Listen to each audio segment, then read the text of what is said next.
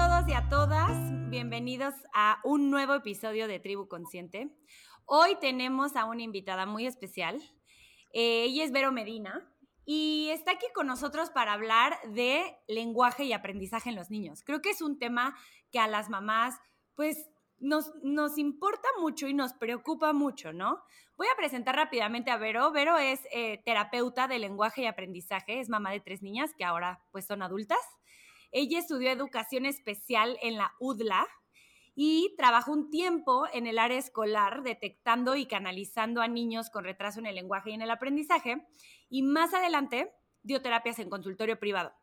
Y ahora creó veromedina.com, después vamos a dar todos sus datos, para enseñar a las mamás a incorporar como estrategias en el lenguaje del día a día, o sea, dentro de la rutina diaria, y de esta forma poder estimular el lenguaje en los niños durante los primeros años de vida. Vero, muchísimas gracias por estar aquí. La verdad es que Clau y yo como mamás nos hemos dado cuenta platicando con otras mamás desde que nos dedicamos como a esto, que el lenguaje es es algo que a las mamás les preocupa, ¿no? Y que al final, tú ya nos explicarás más adelante, es algo que se da muy diferente en cada niño, eh, como todo. Pero, por ejemplo, no, no se da igual, o sea, no conocemos el proceso del lenguaje como conocemos el proceso de levanto la cabeza, me doy la vuelta, gateo, camino, corro, ¿no? O sea, como que ese proceso de la forma en la que se da el lenguaje, las mamás incluyéndome, probablemente no, lo conocemos porque es algo que se da de forma natural. Entonces, Vero, platícanos tú primero. Eh, ¿a, qué te dedicas? O sea, yo di una como breve explicación de, tu currículum, pero platícanos a qué te dedicas, de tus hijas, o sea, un poquito así como de ti, para ya empezar de lleno con el tema. Mil gracias por estar aquí.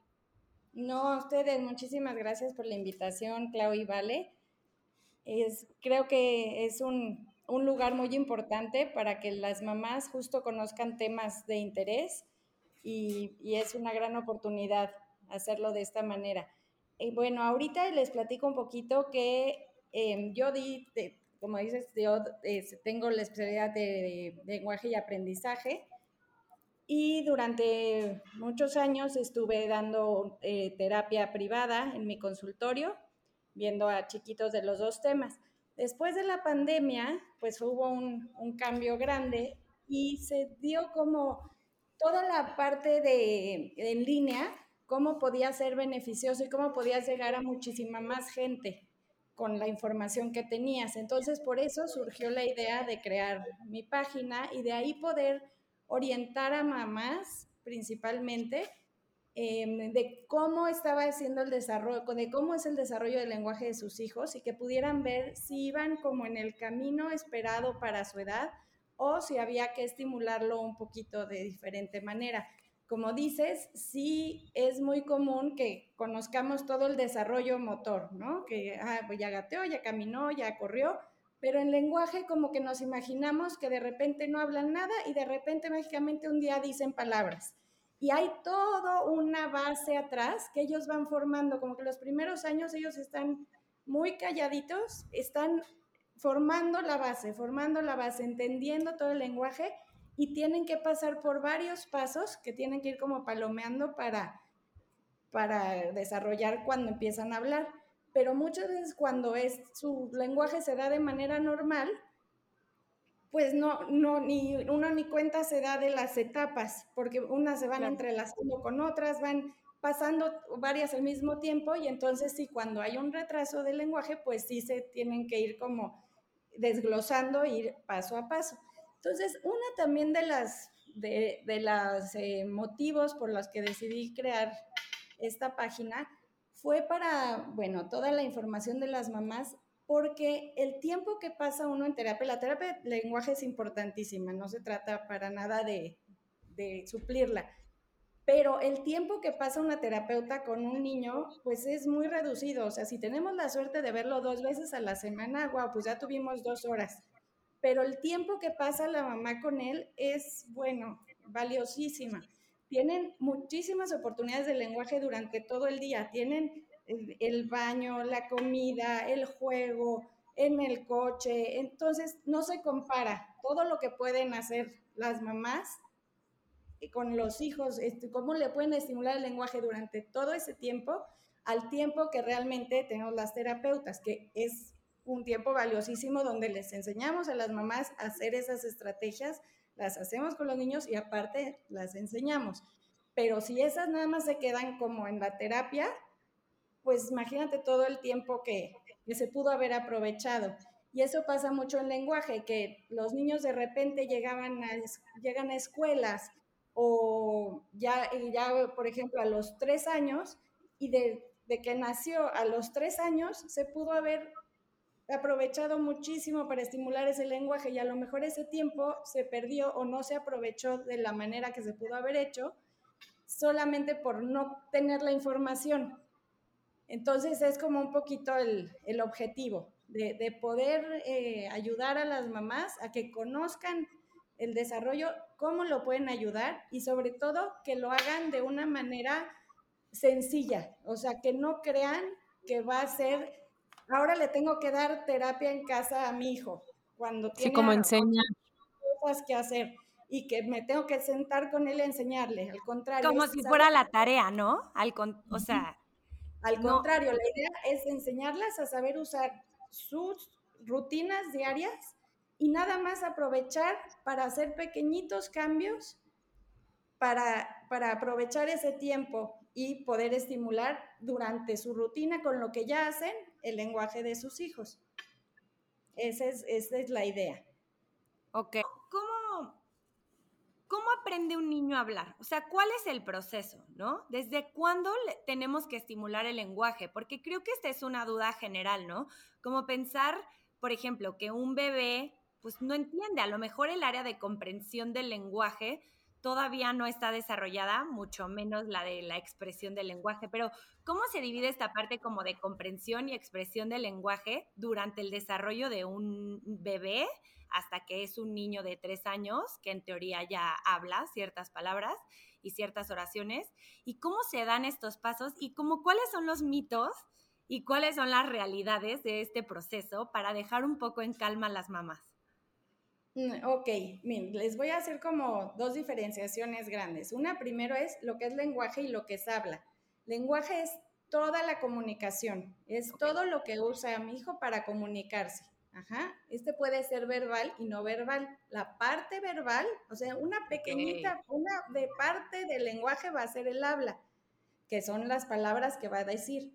Entonces, muchas veces como que solo estamos concentrados en cómo habla, qué habla, pero no vemos todo lo demás del lenguaje, que él se comunica con, de muchísimas maneras. Él se va a comunicar con gestos que son importantísimos para el desarrollo.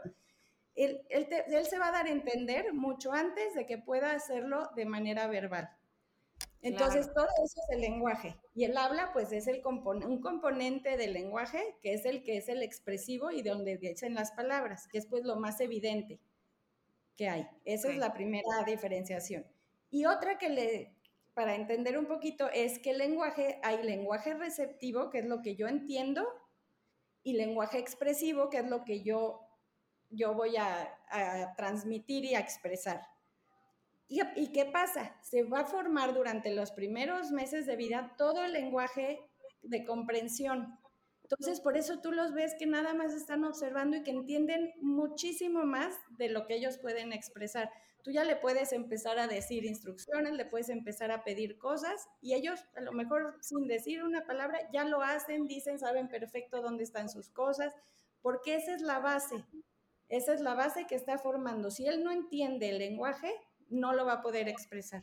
Entonces, una vez que ya lo entendió, que eso es lo que se va formando en los primeros meses de vida, ah, entonces ya va a estar listo para hablar.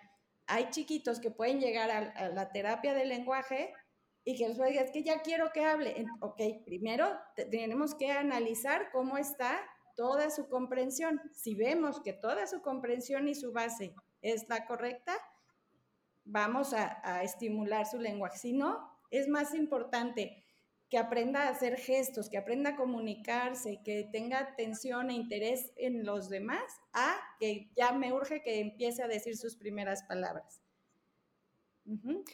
Y luego, ¿qué pasa con el lenguaje cuando es ya, cuando empiezan a hacer sus primeras palabras. O sea, las dos empiezan, son, no es que se dé uno y el otro se dé aparte, los dos van creciendo. Nada más que el, lenguaje expresivo, ajá, se, va a ir em, haciendo, primero van a hacer sonidos. Por ejemplo, tú oyes a un bebé, por eso decimos, el bebé tiene que ser ruidoso. Primero vas a empezar a hacer unos soniditos. Después va a empezar a hacer unas combinaciones que no significan nada, nada más te, te emocionas porque empieza a decir mamá, mamá, ya, ya dice mamá. No necesariamente, son sus combinaciones que está él creando. Y ya de ahí empieza a hacer unas, unas palabras y de ahí entonces ya puede empezar a decir las palabras. Pero es todo ese caminito. Si tu bebé no hace ni ruido, no podemos esperar que de repente ya diga una palabra. Ayer nos decías del, es justamente eso de revisar los oídos, que eso es importante como si ves que no está hablando, no está, por ejemplo, esto que dices que no hay muchos sonidos o que no hay muchas palabras todavía, que hay que hacer una, una prueba de audición, ¿por qué es importante? Sí, por ejemplo, si, no, si notan, es un consejo bueno para las mamás, si, si notan que su bebé está muy calladito, ahorita lo normal sería tener un bebecito, si tienes tu bebé desde las cuatro semanas de nacido, escuchar que está haciendo ruiditos, que está en su cuna y que está haciendo sonidos. Si ves que no es sonidos, es recomendable hacerle una eh, se llama audiometría. ¿Y qué es lo que pasa? Que muchas veces si los bebés tienen infecciones recurrentes de oído, pueden perder su audición por, no, no que la vayan a perder, pueden perder su audición de manera temporal y eso puede afectar el desarrollo de su lenguaje. Entonces, como es, es, una, es una condición médica que es frecuente el que tengan infecciones de oído cuando son muy chiquitos, y una de las complicaciones sí puede ser el que puedan eh, verse afectado el, que ellos escuchen el sonido y por lo tanto lo empiecen a imitar y a reproducir. Por eso mejor una valoración con tu pediatra y que, cheque él si es necesario hacerle una audiometría a tu chiquito. Es como lo primero que se descarta cuando hay una duda de retraso del lenguaje. Es como el primer pasito que mira, más vale. A lo mejor no tuvo nada, qué bueno, partimos de ahí. Pero si no, pueden empezar una terapia y estar intentando y no avanza y no avanza y resulta que lo que tenía era una, eh, este, tuvo infecciones recurrentes que le disminuyeron su audición. Ok. Oye, pero a ver, en esta secuencia de lenguaje que ya nos como aclaraste un poco que es de un sonido a, a una sílaba, a lo mejor de una sílaba, ya relacionarlo a un concepto y saber que mamá es esa señora que está ahí enfrente, ¿no? O sea, y ya de ahí a más palabras, a frases. O sea, como esa secuencia que tiene un niño, ¿nos podrías decir más o menos los rangos de edades? Porque lo que nosotros queremos, o sea, como nuestro objetivo es que las mamás nos desestresemos un poco si jugando en algún lugar vemos que un niño habla muchísimo y tú sienta y tú y tú sientes como ay, mi hijo apenas dice dos palabras, apenas dice agua, leche, mamá y papá. Y entonces como sentir eso cuando los niños son de la misma edad, a veces dices como, ¿qué estoy haciendo mal? Cuando en realidad la realidad es que todos los niños se desarrollan de forma diferente.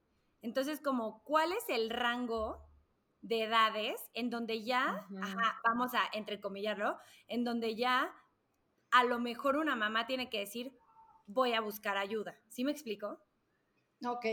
Sí, mira, los sonidos empiezan desde los dos, cuatro meses de tu bebé, empiezas a oír los soniditos. Eso es como lo, lo esperado. Ajá.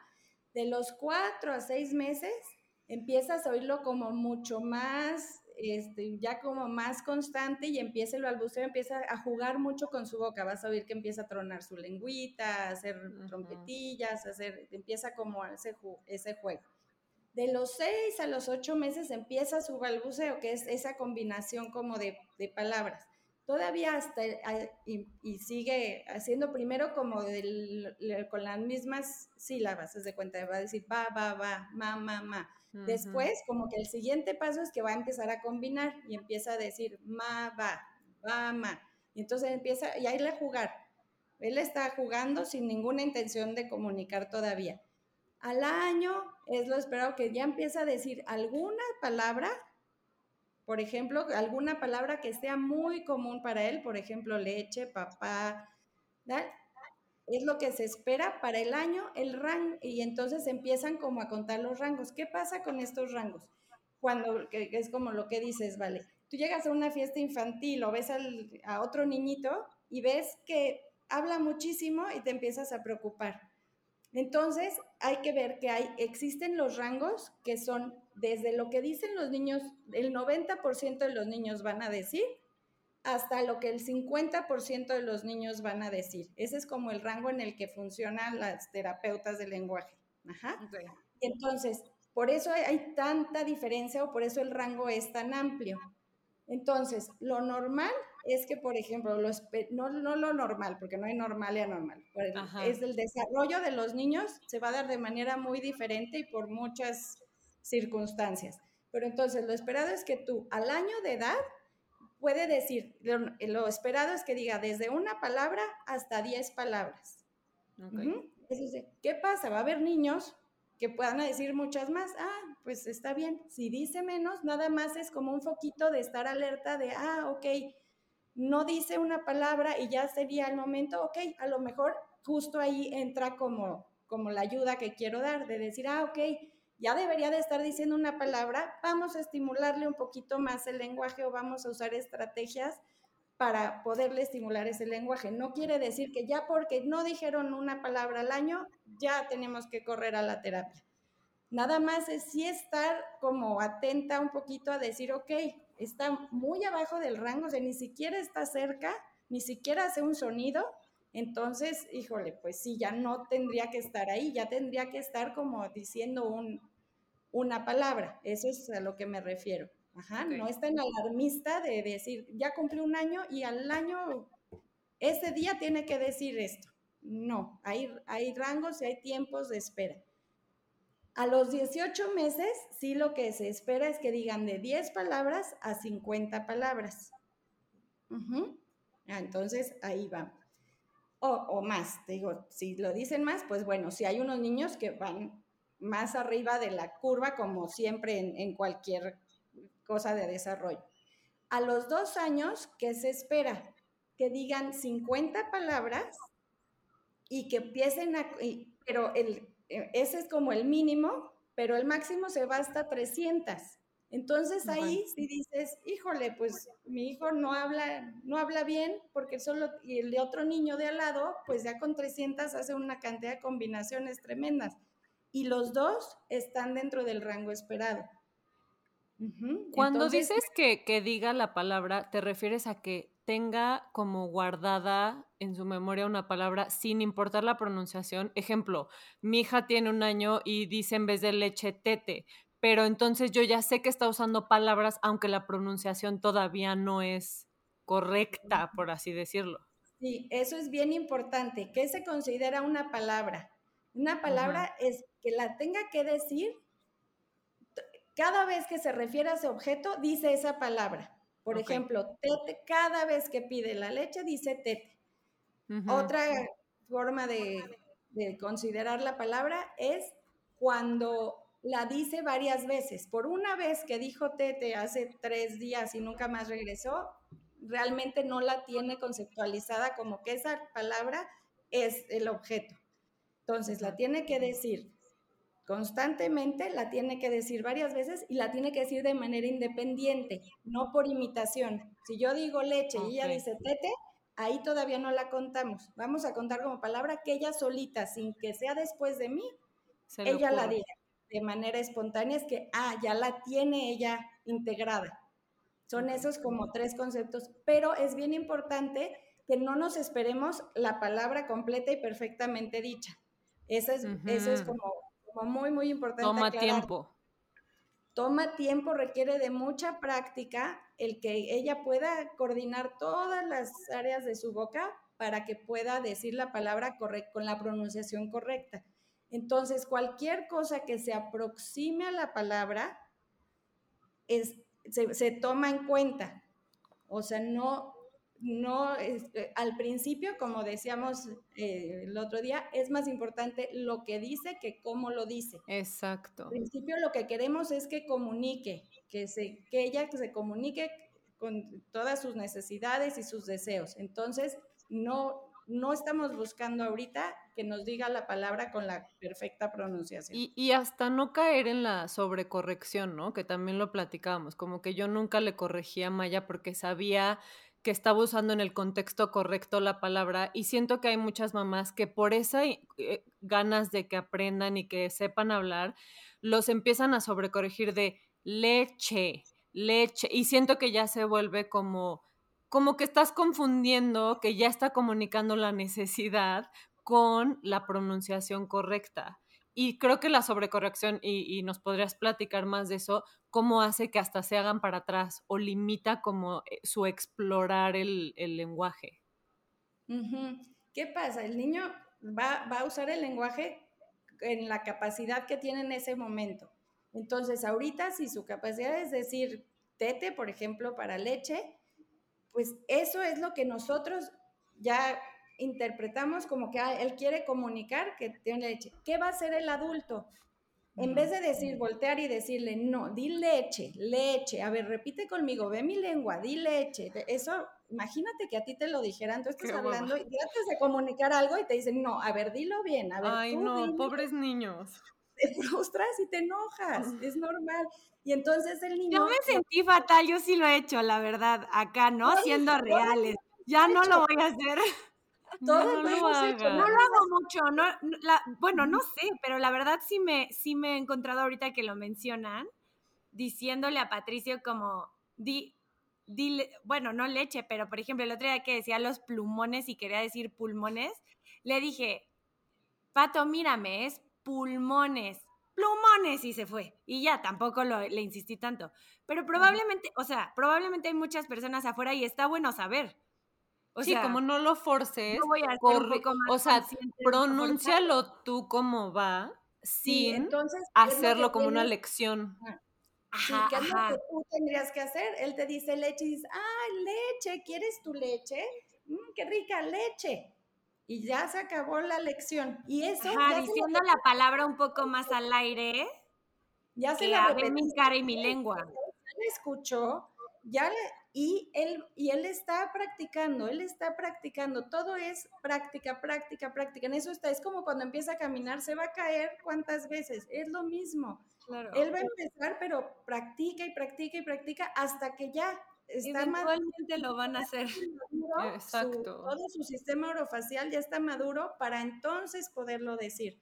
Pero entonces no podemos tomar el lenguaje como hasta que lo diga como el adulto, entonces ya es válido. No, está comunicando, está diciendo, ya nada más nosotros tenemos que dar el ejemplo correcto para que él lo vaya aprendiendo.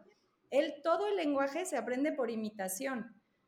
Entonces, mientras tú le hables, le des los modelos correctos, él, digo, a menos que sí sea un caso que, bueno, ya se requieran terapias más específicas porque sí son casos, cuando es nada más un retraso del lenguaje, estos ejemplos y estos ejercicios pues van a ser suficientes para que él con la práctica pueda desarrollar su lenguaje.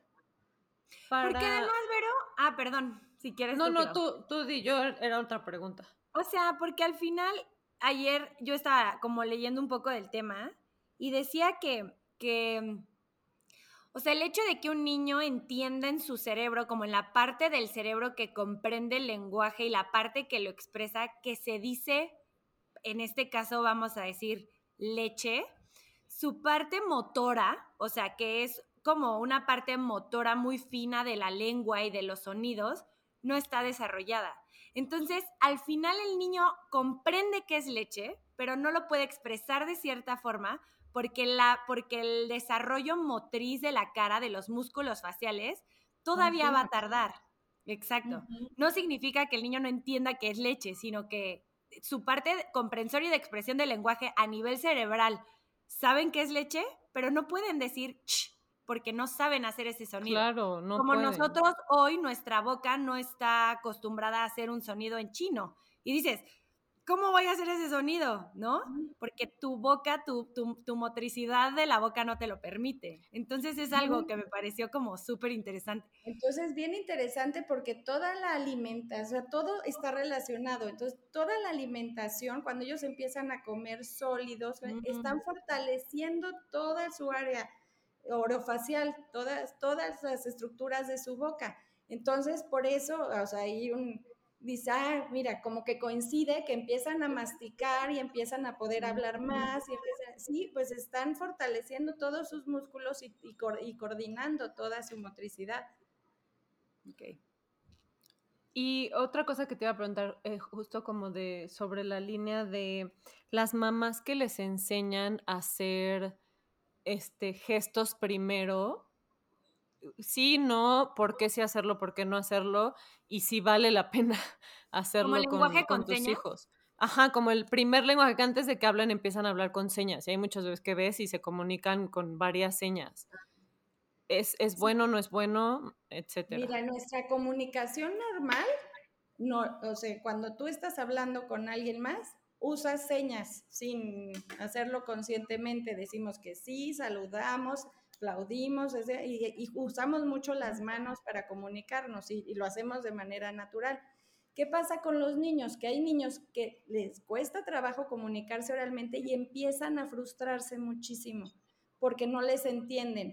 Entonces, este ha visto que el uso de gestos los, les bajan un poquito la frustración de no poderse mm. comunicar y que no les entiendan. Por eso se usa como recurso cuando el niño eh, presenta un retraso del lenguaje y, ya, ya, ya presenta frustración al no poderse comunicar. Entonces, ¿qué pasa? El niño empieza a juntar las manos. Por ejemplo, uno muy usado es el más y hacen este lenguaje. No es un lenguaje eh, así, el lenguaje oficial que hay de sordomudos. Hay muchos, hay muchos gestos que se utilizan y pueden ser desde los que se ocupan, eh, normalmente o hasta los que decida la familia que quiere implementar. Y pero, ¿qué es lo importante ahí para que justo no nos quedemos en el uso del gesto? Siempre que hagan el gesto, tiene que ir acompañado de la palabra. Entonces, por ejemplo, si juntas sus manos para decir más, siempre tú vas a hacer su voz y le vas a decir, ah, más, vamos, vamos a dar más. Tú haces el ejemplo del gesto, pero siempre dando el sonido. Y también no esperes que el niño, si no lo hace perfectamente, no se lo des porque hasta que no lo junte y lo haga. O sea, es como una ayuda, pero no va a retrasar el lenguaje. El niño siempre va a querer y va a descubrir bien rápido que usando el lenguaje obtiene las cosas mucho más rápido. Entonces, no, no lo va a frenar. Y entonces, en cuanto él tenga la capacidad de usarlo, lo va a hacer y cada vez va a ir dejando los gestos a un lado. ¿Y qué pasa? Si tú ya ves que, ah, ya estaba muy acostumbrado a usar el gesto, pero ya es capaz de decir más, entonces si ya tú lo dejas de hacer y ya empiezas a decirle cada vez más la palabra, ya lo vaya dejando a un lado. Pero no, no interfieren, al contrario, ayudan cuando el niño tiene dificultad para comunicarse. Justo, pero yo aquí tengo una pregunta de esto que acabas de decir. O sea, lo estás explicando como un recurso cuando un niño tiene dificultad para comunicarse, pero por ejemplo, yo he visto que hay muchas mamás que lo usan antes, o sea, como desde los seis meses, cuando un niño eh, todavía no tiene por qué decir leche, ya dice leche como o que se quiere dormir o cosas así. Bueno, a mí me, yo, yo no lo hice, a mí me parece asombroso, la verdad que, un niño de menos de un año se pueda comunicar como con señas porque su madurez todavía no es, no está lista para hablar, ¿no? Entonces, en ese caso en donde no lo estás usando como un recurso, sino como, no sé si lo estoy diciendo bien, pero como una sobreestimulación o como, un, primer, lenguaje, antes de hablar. no es necesario, no le ayuda más adelante a alguna cosa, o sea, no va a hablar antes porque haga el gesto a los seis meses, porque ah, como todo su desarrollo no está listo. Entonces, sí, bueno. Pero pues tampoco atrasa el lenguaje. No, tampoco lo atrasa. Entonces, si la mamá... es una herramienta. bueno. Para la mamá.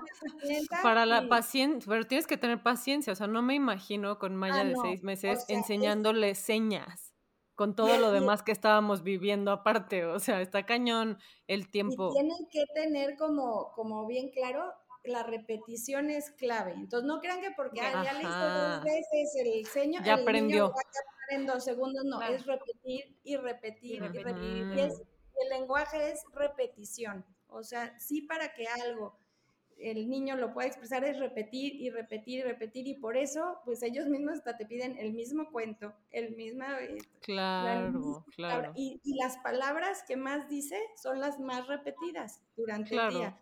las que más usa. El coche, el papá, el, las que más usa van a ser las que tengan repetición. Entonces no se frustren. Al principio es el yo repito y yo repito y yo digo, y yo Y digo, va y yo digo. cachar, Pero él está, está, está procesando, está entendiendo la está información absorbiendo. después de, ah, de repente un día ya, ya lo dijo él en vez de, de lo que yo dije, pero por, ¿por qué? Porque hay repetición, no hay de otra. Claro. Y, por ejemplo, empiezan a hablar, empiezan a usar esta, entre comillas, mala pronunciación. Hay niños que se quedan en esa mala pronunciación porque ya les entendemos, entonces ya sabemos a qué se refieren, tipo cuando señalan, que entonces la viven señalando todo porque ya saben que así te manejan.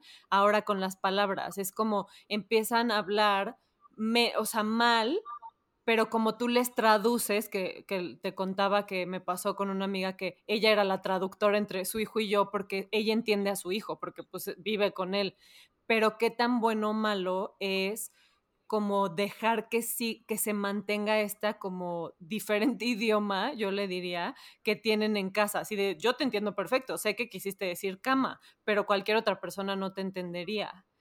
¿Cómo le hacemos para no caer en eso? Y porque la línea es muy delgada al final, o sea, entre no le corrijas y no, y, y no le digas leche, leche, se dice leche, mírame cómo se dice leche, y caer en el le adivino todo. Exacto. Sí, eso es bien importante. O sea, uno de los principales causas que, que se encuentran de, cuando no hablan eh, los niños, es cuando, cuando, en lo esperado, cuando tienen un retraso del lenguaje, es porque de veras los papás les adivinan el pensamiento. O sea, el niño voltea, el desarrollar lenguaje es para expresar tus necesidades. Y si todas me las tienen cubiertas, pues él no tiene la necesidad de hablar uh -huh. y de expresarse porque nada más voltea a ver el biberón y, ah, ¿quieres tu leche? Ah, pues entonces, ¿para qué me esfuerzo y para qué hago de decir leche si ya lo obtuve? Claro. Entonces, pero ¿qué, qué, o sea, ¿qué es lo importante ahí de decir? Cuando él nada más voltea, ese es su, ahí empezamos, supongamos que ahí empezamos, él voltea a eh, ver la leche, entonces ahí tú le das el ejemplo y tú ¿no? Para que después te imite. Entonces tú le dices, ah, leche, ¿quieres tu leche? Hasta, hasta ahí, pues él es la forma que él tiene para pedírtela, no tiene otra, entonces se la das. No es que te vayas a esperar hasta que diga de alguna forma para dársela. No, ah, o sea, lo único que puede hacer ahorita es voltear o apuntarme la, la, leche y entonces yo se la doy, pero siempre le doy el modelo. De repente, uh -huh. ah, después de varias veces ya me dice, Ah, esa la tomamos como si dijera leche, clarísimo. Ok, tu leche, perfecto. Ahí ya no se vale que me regrese yo a nada más a al dedo. Uh -huh. Puedo hacer un sonidito. Ok, al de repente me dice, ah, tete, ah, ok, tu leche, perfecto, tal. Y de repente nada más quiere hacer gruñidos y señalarme, mm, no, ahí ya, no es que, ah, no te la doy si no me dices, o sea, digo, no es, no es la pelea. Nada más es el, ah, ¿quieres tu leche? Y le damos una pausa para Como que él tiempo. intente, intente, o sea, le vamos a dar una pausa. Si se frustra horrible y no la quiere, ok, se la damos y le damos el ejemplo, pero que sepa que ya no se vale. O sea, que, que si la detengo tantito, le hago una pausa y le digo, ah, leche, ¿quieres tu leche? Y hago pausa. Entonces, muchas veces ya, haz el intento, ah, tu leche, toma. Pero mm. no llegar a la frustración de, ah, no, no te la voy a dar, o no, te la doy no. que con la mirada. O sea, sí no lo se que trata de eso. Es como muy finito, que, que sí estés en su nivel, como que es bien importante ubicar en dónde está tu hijo y de ahí partimos. No se vale que esté en un sonido y nosotros queramos que nos diga la palabra. Entonces, ah, un sonido, lo valido 100%. Y ahí yo contesto inmediatamente a su petición. Siento que es un proceso muy paulatino. Y qué importante es hablarles, porque no es tan importante correr enfrente de ellos para que ellos corran, ¿sí me explico? O sea, como que, como que no es, a ver, corre y tú corres y él corre atrás y otra vez, o sea, una vez que el niño corre, pues corre, ¿no? Exacto, y aquí sí es mucho ejemplo de modelar. Qué importante es, hablarles. Empieza por imitación, o sea, el lenguaje es es imitación. Y entonces ellos están observando, te están viendo. Por eso es tan importante hablarles frente a frente. Por ejemplo, desde que contamos un cuento, como que acostumbramos sentarlos enfrente de nosotros, viendo los dos hacia el frente y con el cuento acá. Es el no, gíralo, gíralo. Lo que te tiene que estar viendo ah, es tu cara. La boca, claro. Tu boca. Entonces los vas a ver que empiezan como a querer practicar, a querer copiar, a querer imitar. Y eso es lo que es, es como lo que ellos van a hacer primero. Ellos primero tienen que imitar un sonido para después decirlo de forma independiente. Entonces ya una vez que ellos lo tengan ya integrado, ah, ya va a poder ser que no uso. que decir leche, ya ellos solitos voy y digo la leche sin necesidad de escucharla primero. Pero sí es bien, bien importante que todo el principio tú, se, tú eres como su voz él no puede hablar, entonces, ay, vamos a ponernos los zapatos. Y, entonces me pongo mi zapato. Y entonces, ¿cómo va a aprender que esta cosita es el zapato? Pues lo ve, lo ve, yo le hablo, yo le digo. Claro. Si es hablarles y hablarles y hablarles. Y como que yo viéndolo en retrospectiva, ahorita que pienso cuando Maya era más chiquita, o sea, bueno, lo único que hacía era hablar, como que cuántas oportunidades tenemos de estarles como comunicando el mundo que los rodea, porque no pensamos como bebés que todo es nuevo, ¿no? Entonces como que ven un espejo y tú dices, yo ya sé que es un espejo, pero no le dices, este es un espejo, ¿sabes? O sea, como usar todas esas oportunidades de estar fomentando lo que está pasando, como ahora sí que te hablas como el narrador de, de su historia, entonces tú vas como introduciéndolos a, los a las diferentes palabras como conceptos que van aprendiendo y también lo hablábamos como al lenguaje que tú usas como persona.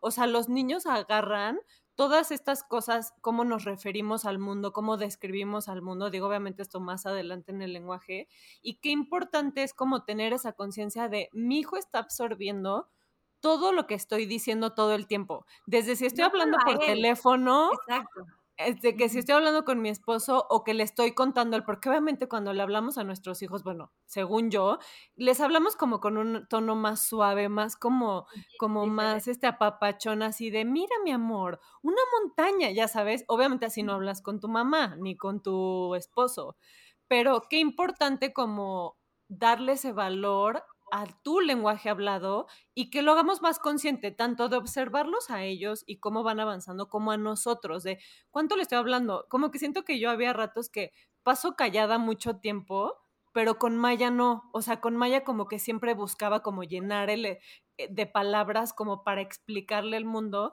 y siento que es a lo que nos tenemos que ir como cambiando ese chip a decir, tengo que estar introduciéndolo al mundo porque no lo conoce como yo lo conozco. Sí, entonces yo le sirvo su plato para cenar y le sirvo el plato con el mango. Te le dices que, bueno, entendemos que no siempre se puede por la prisa, por las otras actividades, pero cada vez que puedas, oye, agarro mi plato, tengo, ay, mira, vamos a poner el mango en el plato mira, este es el mango, mira, toma tu cuchara y toma tu tenedor. Y entonces, ah, pues cada tres veces al día va a volver a escuchar que eso es un plato, que eso es un tenedor, que esto es una cuchara. Y entonces es como lo va a relacionar. Pero sí, muchas veces, pues sí, le ponemos el plato a correr y, y pues de que él, él lo, vea y, y, lo decide. Y cuando es una, eso es lo que quiero enseñarle a las mamás, justo que esas son oportunidades del lenguaje.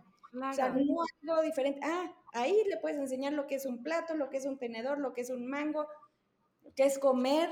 Eso en es el bien día importante. a día. Oye, ahorita me acordé de la primera vez que me atreví a llevar a Patricio al súper. O sea, la primera vez que ya que se podía sentar, lo pude como poner en la, el carrito y amarrarlo.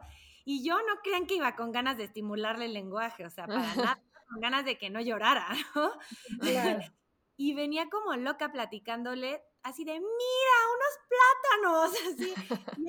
o sea, obviamente, pero ahorita que lo dicen, son como como, como tú decías, Vero, o sea, son cosas que se dan en el día a día que ni siquiera nos damos cuenta que estamos estimulando su lenguaje y que probablemente lo hacemos hasta por otras razones, de verdad. Yo no, no tenía idea que le estaba estimulando el lenguaje.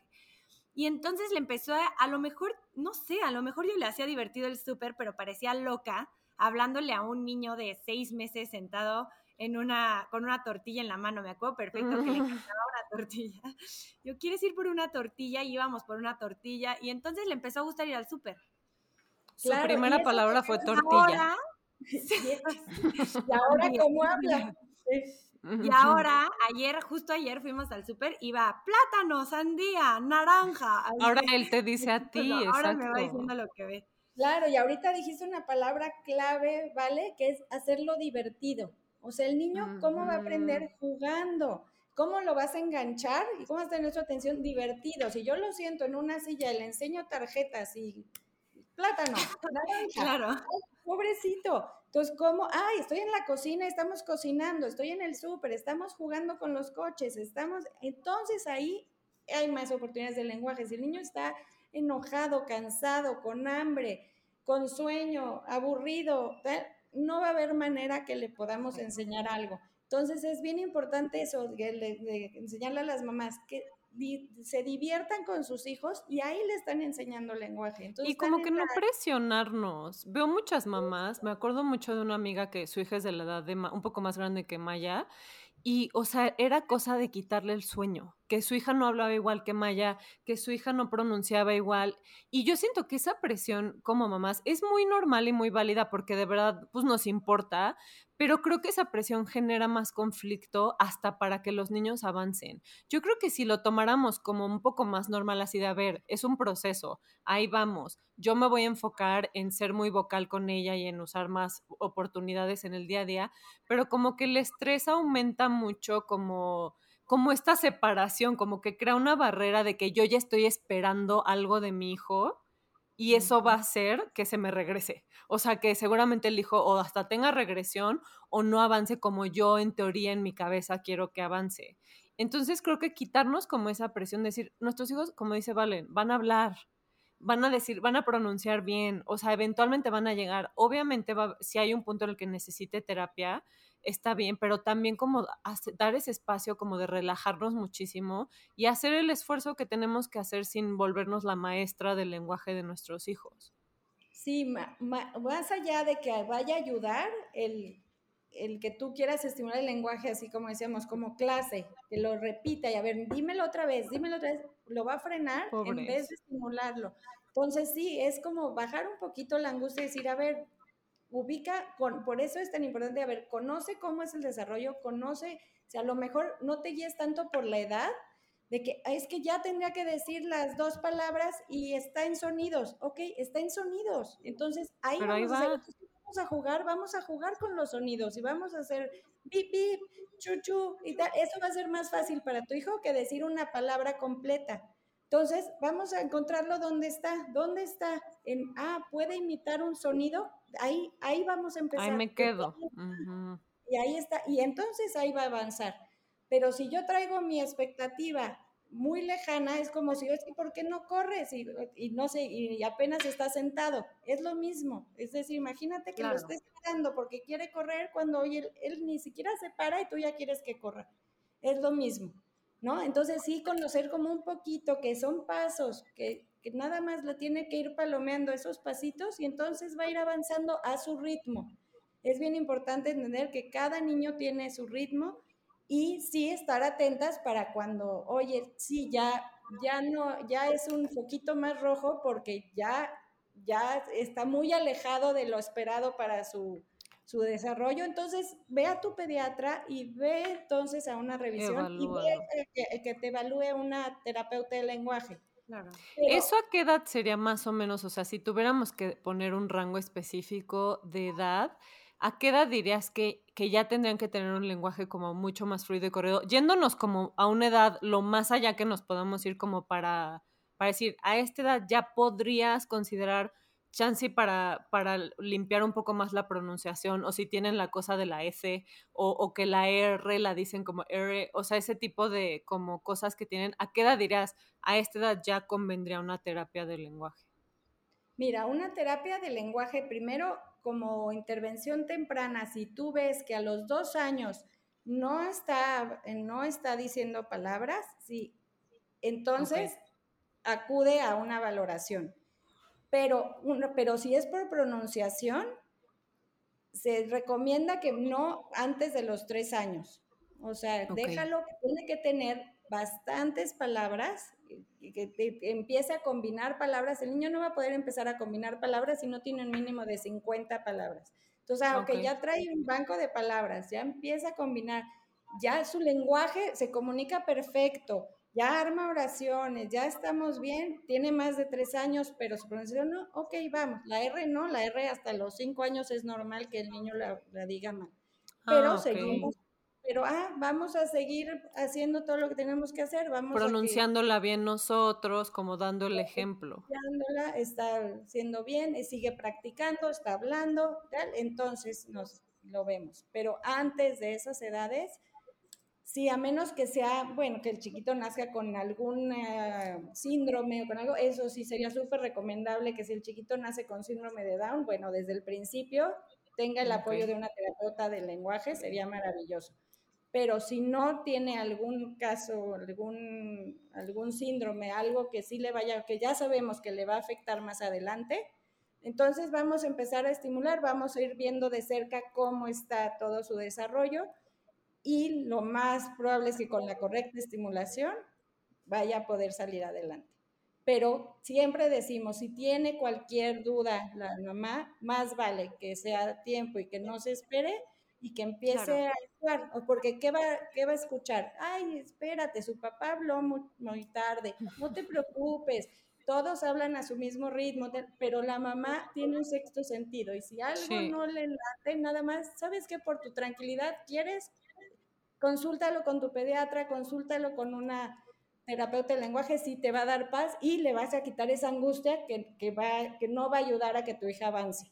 Nada más como en esos casos extremos que, como dices de tu amiga, de es que pobre, está tan obsesionada, a ver, mejor que la valoren y vean y la dejen o tranquila o le den las estrategias que realmente le van a ayudar a su hija. Claro. Oye, pero ¿y cuáles son estas estrategias que, tú recomiendas del día a día para estimular el lenguaje? Por ejemplo, ayer nos decías una de háblales cambiando el pañal, ¿no? O sea, como decirles qué va a pasar. O sea, ¿qué otras cosas, o sea, de, jugando cuentos, qué otras cosas tú recomiendas para que una mamá que acaba de tener un bebé, por así decirlo, y nos está escuchando, pueda estimular el lenguaje de, de su hijo desde edades muy tempranas? Ok, bueno, una, lo que decíamos de que tú le vas a, narrar, ¿no? Tú, tú, vas a hablar. Algo que, que hay que hacer como un poquito más consciente es hablar con las palabras que son. Por ejemplo, si yo estoy jugando con un coche y entonces yo digo, ay, mira, el coche, yo tengo el coche, ¿tú cuál tienes? ¿Cuál quieres? ¿El coche chico o el grande? Entonces ya ve cuántas veces va diciendo el coche, ah, si quieres, ¿quieres este o este? Vamos a mm. subirlo, vamos a bajarlo, vamos a bajar qué. Entonces nada más es como consciente que ah, hay palabras como que, claves que, ah, ok, hoy quiero que, quiero que, que aprenda lo que es, su coche, que es su juguete favorito. Entonces, ah, le repito esa palabrita, entonces usarla y repetirla. Digo, la repetición es súper importante. Otra estrategia que es súper buena y que te digo, son cosas que hacen las mamás naturalmente y como dices, vale, muchas veces no te das cuenta que ya lo estás estimulando. Entonces, ¿cuántas veces no has usado el en sus marcas, listos? Y entonces dice, fuera. Entonces, ya que se lo repetiste varias veces y que jugaron muchas veces, entonces vas a hacer una pausa y vas a hacer un silencio. Es bien importante hacer esa diferencia. Yo voy a hablar mucho para aquello, pero también tenemos que aprender a hacer pausas para que darle un chance para que él hable. Luego somos tan platicadoras, digo, ¿a qué va a hablar el pobre chiquito? Y entonces, ah, yo ya le di el modelo, ya estamos súper, y está enganchadísimo, estamos en los columpios y de repente lo agarro y en sus marcas, ¿listos? Y hago una pausa y luego digo, fuera, y lo aviento. Y entonces de repente ya lo repetí cinco veces. A la quinta agarro y en sus marcas, ¿listos? Y le hago como una cara de espera y pausa. Y a lo mejor nada más dice, ¡ah, fuera! Buenísimo. Entonces, es, vamos a repetir, vamos a darles, eh, darle los espacios, vamos a darle, otra muy buena estrategia es darle opciones. Si yo tengo manzana y naranja, ¿qué quieres? ¿Una manzana o una naranja? Entonces, ah, ahí él ya tiene que producir algo. ¿No? Desde, ah, puede ser un gruñidito, pues le hago el gruñidito y yo ya le digo, ah, manzana, pero él ya tiene que decir algo. Si yo digo, ah, ¿quieres una manzana? Y se la doy. No, ah, ok, le doy dos opciones y entonces él ya tiene que, que responder. Claro. Otra cosa. Esas son... Eso está increíble porque, porque son como diferentes opciones que no es la típica de di taza, taza, taza, taza, taza. Sí, entonces, ay, ¿cómo le voy a hacer? Voy a hacer eso. Y otra estrategia que es buenísima es darle las cosas incompletas. Por ejemplo, yo te pide el agua y entonces yo le voy a dar el vaso, pero se la voy a dar sin agua. Y entonces él se va a quedar como, ¿Qué pasa? Y entonces, ¿qué va a hacer? La va a forzar a pedirte el agua. Ah, ¿qué le vamos a poner ahí? Mm. Agua. Ay, Ay le falta el agua y hasta lo haces divertido. Qué barbaridad. Entonces, ah, ya, ya le creamos la necesidad de comunicarse. O de repente le hacemos la trampita sin llegarlos a frustrar de que su juguete favorito se lo ponemos un poquito fuera de su alcance. Y entonces, ah, tiene que comunicarse conmigo para pedirme eso que está ahí. Y entonces, ah, ok, entonces, ah, lo quiere señalar, ah, quieres tu coche, vamos por tu coche que está aquí. Pero entonces no todo está a la mano, no todo está fácil, porque entonces, ¿para qué pide ayuda? ¿Para qué se Claro. Eso está muy padre, generar la necesidad de comunicarse. y no resolver o tener todo resuelto antes de que lo pidan. Es como, ya sé que quieres tu leche. No, deja que lo diga y que te la pida.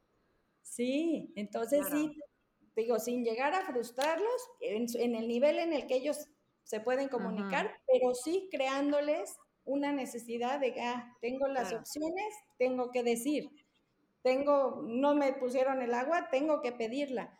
Entonces tú creas, tú manipulas un poquito el ambiente muy sencillo para que él, dentro de su capacidad, pueda hacerlo. Y otra cosa bien importante, también cuando ya hablan un poquito más y quieren, eh, queremos que, es que ya dice muchísimas palabras, pero las dice solitas. dices, ok, pero ¿qué palabras dice? No, pues dice puros sustantivos, dice plátano, manzana, taza, coche, ok. ¿Y cómo te va a decir algo? O sea, si necesita ver, necesita sustantivos, si necesita no artículos. Es, es muy fácil que pues con los cuentos, con todo, pues siempre es, ¿dónde está el perro? ¿Dónde está el gato? ¿Dónde? Y entonces, y la luna y las estrellas, entonces de repente tiene un vocabulario amplio, pero de puros sustantivos. Entonces, ¿cómo, mm. ¿cómo podemos incorporar los verbos? Ah, estamos brincando en la cama, ay, brinca, brinca, estás brincando. Igual le vamos a narrar, pero en la actividad. Ahí es mucho más fácil. Cuando está haciendo la actividad, le voy a decir, ah, está, vamos a comer, vamos a bañar, vamos a brincar, vamos a caminar, mm. vamos a dormir, vamos, entonces esas también que no se les olviden para que después sea más fácil para ellos combinar y empezar a armar oraciones porque ya no solo tienen el sustantivo. Ese es como y hablarles en enunciado, porque en realidad no puedes tú limitar el lenguaje, que creo que hacemos mucho para que nos entiendan así de silla, subir, ya sabes. No, es como tú le vas a hablar normal, mi amor, súbete a la silla entonces ella, aunque ella diga subir silla, está entendiendo que hay más palabras y como que les estamos hablando en oración completa, porque si no siento que hasta nos hacemos para atrás. Eso es bien importante, porque tú le vas a hablar de, la forma natural y como ella lo va, lo va a escuchar. El que ella no lo pueda decir no quiere decir que tú lo vas a hacer igual. Tú das el modelo correcto, pero es bien importante que sea, así como lo dijiste ahorita, como una oración bien sencilla. Porque después nos colgamos y súbete a la silla que te acuerdas que era la, silla café, no sé, ahí ya, ya se perdió totalmente el objetivo. Es, ah, sí, Maya, súbete a la silla. Ya, ¿no? Ya diste una oración completa, ya diste, por ejemplo, llega el niñito luego con, del súper con una galleta y dice, ¿quieres galleta? Mm, qué rica galleta, sí. O, quieres una galleta que compramos ayer en el súper, ¿te acuerdas cuando fuimos a la casa de la tía y compramos? Y ya se perdió la... Ajá. Con muchísima información. Pero tú le das una oración bien hecha, correcta, cortita, repitiendo varias veces la palabra, que en esta ocasión fue galleta, la dices al principio, al final, una oración cortita y es suficiente. Sí, mi esposo se echa como de repente unas palabras muy rimbombantes con Maya y voltea a Maya y le dice, ¿qué es eso? Así como cálmate con tu lenguaje este, amplio. Pero Maya ya está grande, como que ya puede decir, esa sí no me la sé, o sea, esa nunca la he escuchado. Pero más chiquitos, pues obviamente se casi a ver, güey, apenas estoy diciendo mamá y tú ya llegas con tu palabra de ocho sílabas, pues les cuesta más trabajo, como que ser sencillos, pero sí como completa la oración. siempre completa, tú no tienes por qué hablar mal o simplificar lo demás para Exacto. que, o sea, es suficiente. Es muy fácil, pero no es lo correcto.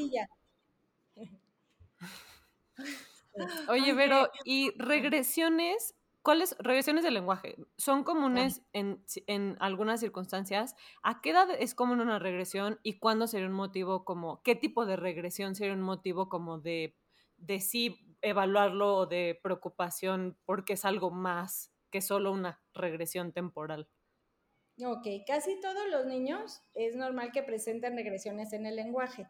Esto quiere decir que ya decían ciertas palabras y de repente las dejan de decir Ahí hay que analizar que sean lo cuando se da de manera normal es cuando hay algún alguna situación como fuera de lo común. Por ejemplo, que hay una enfermedad, que hay un nacimiento de un hermanito, que hubo una mudanza, que entraron al kinder, o sea, una situación como que fuerte que le está costando trabajo procesar. Es muy normal, pero tiene que regresar el lenguaje como lo tenía en unos días o en unas pocas semanas, tiene que volver a estar como antes. Si vemos que, por ejemplo, también es normal que decía una palabra y de repente la deja de decir, pero hay, que, hay que observar, ok, pero está diciendo otras palabras, a lo mejor esa palabra era ya no, ya no la tiene tan alrededor, ya no es tan importante porque aprendió otras cinco que están más interesantes para él, entonces no nos preocupamos. Pero sí, si de repente deja de decir muchas de las que decía y no, no hay una situación especial que puedas pensar que lo causó y no regresan a las, a las, en las siguientes semanas, siguientes días o semanas, entonces sí tienes que ir con tu pediatra a una valoración este puede ser un signo de, autismo. Entonces, más vale que se, se, detecte a tiempo, pero todos es normal que tengan una regresión por unos días, incluso unas pocas semanas. En, sí, no espantarnos porque las regresiones son normales, vienen con los cambios, es parte del desarrollo. parte de, pero tiene que haber como un cambio y, tiene que retomar y tiene que retomar en días e incluso dos semanas. Ok, súper importante. Con el adecuado acompañamiento emocional alrededor de la situación. Sí, es lo mismo que los picos de sueño, que, que hay veces que van a tener regresiones de sueño y ya no van a dormir toda la noche y es seguramente a raíz de un cambio. O sea, hay que ser muy comprensivos como con el desarrollo y decir no es lineal, va a tener picos y estar muy pendientes y observar a nuestros hijos para saber si regresó, si, no, si se está tardando mucho en regresar y entonces ahí sí evaluar el siguiente paso. Pero creo que si tenemos los ojos puestos en nuestros hijos, vamos a darnos cuenta y vamos a estar al pendiente como de, de qué le está pasando. Sí, Oye, te puede hasta llevar como un registrito. Si, si es muy notorio, Exacto, ¿cuándo pasó? Que lo apuntes a ver cuándo pasó y vamos a estar viendo eh, mejor así a que, a que tengas a lo mejor percepción de que ya pasó mucho tiempo y realmente no, ha pasado tanto. Entonces, nada más que lo anoten las mamás de decir, a ver, dejó de decir esta, esta serie de palabras este, y, y lleven un récord nada más para su tranquilidad. Exacto, claro. Oye, pero, ¿y hablarles en dos idiomas? O sea, por ejemplo, tengo una amiga que, que el papá es italiano y la mamá es mexicana y le hablan en los dos idiomas. ¿Eso retrasa el lenguaje? Sí, no, no lo retrasa, al contrario, es como un, como un regalo para sus hijos. ¿Qué va a pasar? Sí va a presentar el lenguaje expresivo, por lo general, un poquito eh, después, pero siempre bien importante dentro de los rangos esperados. Entonces, no quiere decir que, que se esté, si, si el, perdón, ya me trabé aquí un poco, pero si el niño tiene un retraso de lenguaje, lo va a presentar con uno o con dos idiomas, no por el segundo idioma que provocó un retraso de lenguaje. Lo único que sí se va, puede observar es que haya un poquito más de, de, que tarde un poquito más en el lenguaje expresivo, porque está, pues, está comprendiendo los dos lenguajes. Entonces, ¿qué pasa? Si yo, yo tengo el italiano y tengo el español, y entonces vamos a contar las palabras de los, de los dos idiomas. Por ejemplo, tiene que tener para lo esperado para su edad cinco palabras. Entonces, vamos a contar dos italianas y tres en español ah, son mis cinco palabras. Entonces estamos okay. está bien. No, no es que, de que cada idioma tenga que tener el mínimo de cada uno. entonces, pues sí, se va a ver un poquito retrasado porque, ah, nada más dice dos en un idioma y tres en otro. No, ok, pero ahí va, ahí va dentro de su rango y sí va a tardar un poquito más en procesarlo, pero al final, pues es un súper regalo. Es más información. Y, y, también he visto muchos casos que, o sea, por ejemplo, si la mamá le habla en español y el papá en inglés, a la mamá le contestan en español y al papá en inglés. O sea, su cerebro es muy cañón en que se divide así de yo contigo me comunico en este idioma y contigo en este, y, y son fluidos eventualmente en los dos y hasta en más idiomas. Sí, son increíbles. O sea, la capacidad de un niño en los primeros años de vida es increíble. Por eso es tan importante como aprovechar ese tiempo y aprovechar todas las oportunidades de lenguaje que hayan, porque los niños están en un desarrollo increíble de su, de su cerebro. Entonces es, es, bien, bien importante que ese tiempo se aproveche y no se pierda. Ese es como el interés de, de todo este trabajo, de que se, se pueda aprovechar claro. ese tiempo. Y creo que también metiéndonos ya un poco y para, para cerrar en, en la crianza consciente, creo que independientemente de que los niños no hablen, no sé, a los dos años, lo que tú esperas que hablan, porque como ya vimos, la mayoría pues sí tienen un desarrollo de lenguaje, escuchan todo y generalmente comprenden todo, ¿no? Uh -huh. Entonces aquí está la importancia, la importancia, a ver, hoy tú dinos de de no solo hablarles, sino hablar con respeto a ellos, hacia los demás, explicarles de las emociones, o sea, como hablarles hasta de cosas a lo mejor un poquito más complejas que Abstractas. ahí está la leche y quiero agua, ¿no? Porque al final, aunque ellos no lo pueden verbalizar o, o, o sea, o decir perfectamente, si su área de la comprensión pues sigue en desarrollo. Entonces es muy probable que sí comprendan todo lo que tú les estás diciendo. Sí, la connotación. Es, es, muy, es, muy, importante. Entonces también cuando el niñito se frustra o se enoja, pues también como que ser su traductor y decir, ah, chiquito, estás enojado, tranquilo, miren, vamos a ver qué es lo que quieres, vamos a ver, pero decir, ah, estás, ya te enojaste o es ya... Real. -huh. ser su traductor. Ya, igualmente ser su traductor, o sea, no nada más es lo importante que, que conozcan y digan todas las palabras, es también ser su traductor en toda la parte, como dices, emocional. Entonces, ay, estoy, empieza a llorar y, ay, es que tienes sueño, chiquito, estás cansado, vamos a dormirnos y, y ya, vas a estar mejor. Empieza a llorar porque tiene hambre, ah, es que este tiene hambre, mira, vamos a comer y entonces vas a tener hambre, ya no vas a tener hambre, eso es el hambre, eso, y traducirle. Claro, explicarles el mundo explicarles el mundo, entonces lo estás cambiando en el pañal y, ay, sí, ya vamos a cambiarnos porque ya estás incómodo, ya hay que, vamos a ponerte otro pañal para que ya estés limpio, para que ya no estés incómodo. Todo es, o sea, tienes que ser el traductor de todo su mundo. Y algo que, bueno, yo siempre como que lo tengo muy claro que para mí comunicación es igual a conexión, ¿no? O sea, como que yo lo veo como con Maya y digo, como yo me comunico con ella y el canal que yo abro de comunicación con ella es el que ella va a abrir de regreso conmigo. Y un día leí que dice que como te contestan tus hijos, digo, cuando hacen berrinche y son groseros así, como te contestan no es como van a tratar al mundo, sino que van a tratar al mundo como tú los tratas a ellos. Entonces yo digo, o sea, tener como muy presente y tener mucha conciencia de que nosotras somos su voz interna. Entonces, todo lo que nosotros decimos, claro que tiene un peso, la forma en la que decimos las cosas también, y cómo nos comunicamos nosotros con nuestro mundo, además de ellos, porque ellos están viendo y están agarrando ese canal de comunicación también para ellos mismos.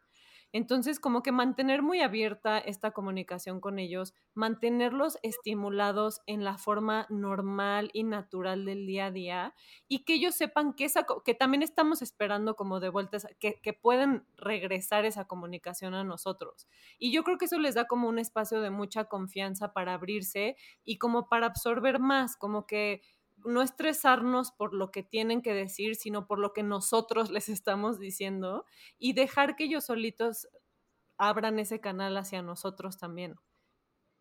Y es y, y, hasta en temas de lo que decíamos de cambiar el pañal, ¿no? De, oye, te voy a cambiar el pañal, voy a limpiarte, estas son tus partes privadas, o sea, como meter todo ese vocabulario desde chiquitos, aunque nos parezca muy tonto a un bebé de seis meses decirle todo esto, es información que va absorbiendo de esto se respeta, esto se trata con más cuidado, o sea, como esos mensajes que estamos dando tanto en nuestro lenguaje verbal como en el no verbal, y va muy de la mano en la creencia consciente, como que no puedes hacer una sin hacer la otra, como que ya estás como, el chip ya lo tienes muy de, de hacerlo todo con mucho respeto. Y como dijo Valen ayer, y te voy a citar, este, hay que dejarlos explorar el lenguaje como los dejamos explorar la comida sin, sin presión de te tienes que comer el brócoli porque tienes que estar sano. Es lo mismo con el lenguaje. Tienes que decir estas palabras y estas frases y tienes que hablar igual que tu amiguito. O sea, como relajarnos un poco y darles espacio para explorar, porque esa es la forma en la que se van a acercar, en mi opinión, mucho más fácil al lenguaje y absolutamente a todo en el desarrollo. Y acordarnos también que la maternidad y los niños no son ninguna competencia. ¿No? O sea, como que siento que vivimos, hay tanta información afuera que vivimos atiborradas de información y culpa, ¿no? O sea, como de, como, no sé, de ver a los niños hablar o hacer cosas y decir, mi hijo todavía, a mí me pasó el otro día, voy a dar un ejemplo completamente real. Bajé a la, a la ludoteca de donde yo vivo y vi a una niña de dos años igualita que Patricio quitarse los zapatos, desabrochar perfecto el velcro, quitarse el zapato y ponerlo. Patricio no se sabe quitar los zapatos. No sé si es porque yo no lo he estimulado, o sea, pensé en tantas cosas de una verdadera estupidez. Eventualmente se va a aprender a quitar y a poner. Exacto. Pero de verdad, no, o sea, no les voy a decir que me frustré hacia un nivel terrible, pero sí dije. Me diste cuenta. ¿Será que tengo que enseñarle a quitarse y a ponerse los zapatos, probablemente solo lo siento y le pongo los zapatos. Y sí, o sea, le digo, vámonos, te voy a poner los zapatos, lo siento y le pongo los zapatos y probablemente no le doy la oportunidad o no tengo la paciencia o el tiempo de sentarme a verlo intentarse quitar los zapatos. Y sé que hago muchas otras cosas probablemente bien, ¿sí me explico? O sea, Patricio es un niño que, como les decía ayer, habla muchísimo, pero no se sabe quitar y poner los zapatos. Entonces, cada niño es diferente. No estamos compitiendo con nadie. Simplemente cada niño tiene su tiempo. Cada niño tiene su tiempo y lo importante es no convertir esa relación tan importante mamá-hijo en que vaya a ser una terapeuta hijo, por favor, no. O sea, eso no. porque es una relación que nadie más va a poder suplir y es importantísima. Entonces, lo primero y que tengan como prioridad es mi relación mamá-hijo. Si puedo dentro de esa relación que no se daña, hacerlo divertido, entiendo las estrategias, y las voy entendiendo y las fomento y las estimulo, maravilloso. Si me está causando un estrés espantoso, quiero hacerlo como clase tal, ¿sabes qué? Mejor ve con una terapeuta de lenguaje y que te eche la mano. Delega ese trabajo.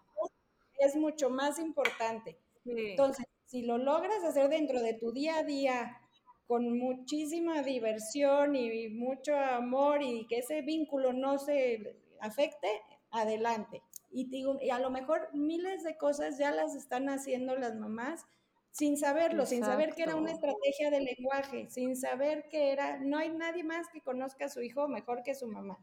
Y entonces, es muy ah, natural. va, lo va a hacer de manera natural muchas cosas, algunas que, ah, yo pensaba que repetirle la palabra muchas veces y pedirle que me la dijera le ayudaba y no, ah, ok, bueno, eso lo voy a estar un poquito más consciente y lo voy a quitar.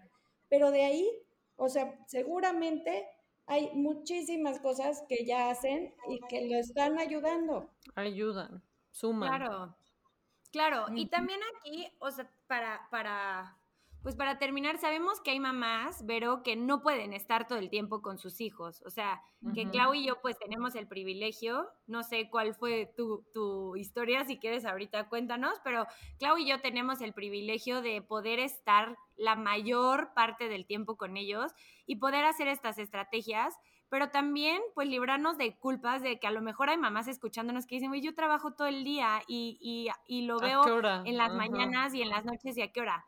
Y también, o sea, como decirles a ellas que esos ratitos que están con ellos cuentan para, para, para, e, o sea, como para estas estrategias. En este caso, hablando específicamente del lenguaje, ¿no? O sea, cuentan para millones de cosas.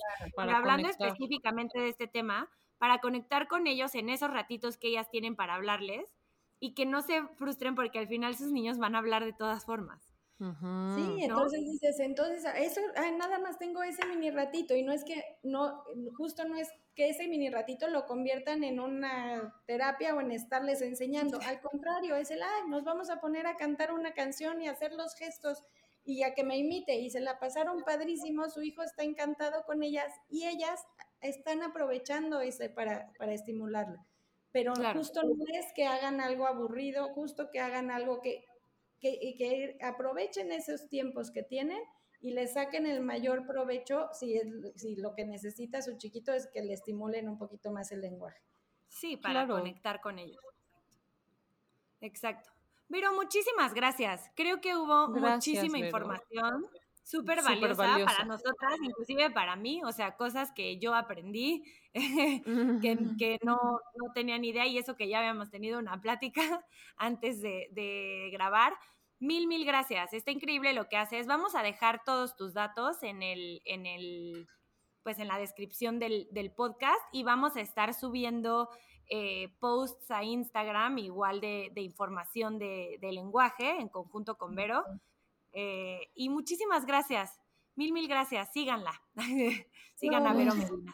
Gracias a ustedes. Es qué increíble está su espacio. Creo que es un gran lugar para que las mamás puedan justo disfrutar a sus hijos con informadas y que les van a quitar muchas angustias que a lo mejor no están obstruyendo su vínculo con sus hijos de manera innecesaria. Entonces, nada más que estén informadas y entonces eso les va a dar muchísimo poder muchísimo poder para poder de veras estar disfrutando a sus hijos al máximo. Exacto. Disfruten Muchas gracias, Vero. Mil, mil gracias. Gracias a todas y a todos y nos vemos en el siguiente episodio.